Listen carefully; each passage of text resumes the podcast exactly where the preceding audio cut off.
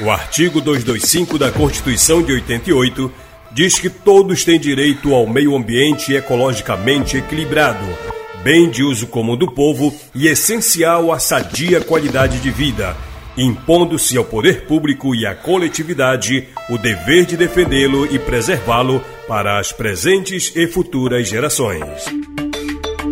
Sou Lucas Tupinambá, sou da aldeia de Santo Amaro, atualmente sou secretário do Conselho Tupinambá é, de 21 aldeias localizadas na margem esquerda do Rio Tapajós, município de Santarém. Uma reflexão que eu faço sobre a Constituição Federal. Todos os dias ela está sendo rasgada. Num trecho da Constituição Federal, no artigo 231, diz que é dever do Estado demarcar e proteger o território indígena. E no caso, hoje nós estamos num processo de autodemarcação do nosso território. Autodemarcação é um processo político nosso, como indígena, do povo tupinambá sendo que a Constituição diz lá que é dever do Estado fazer esse processo. Então já aí eu concretizo que a Constituição está sendo rasgada todos os dias.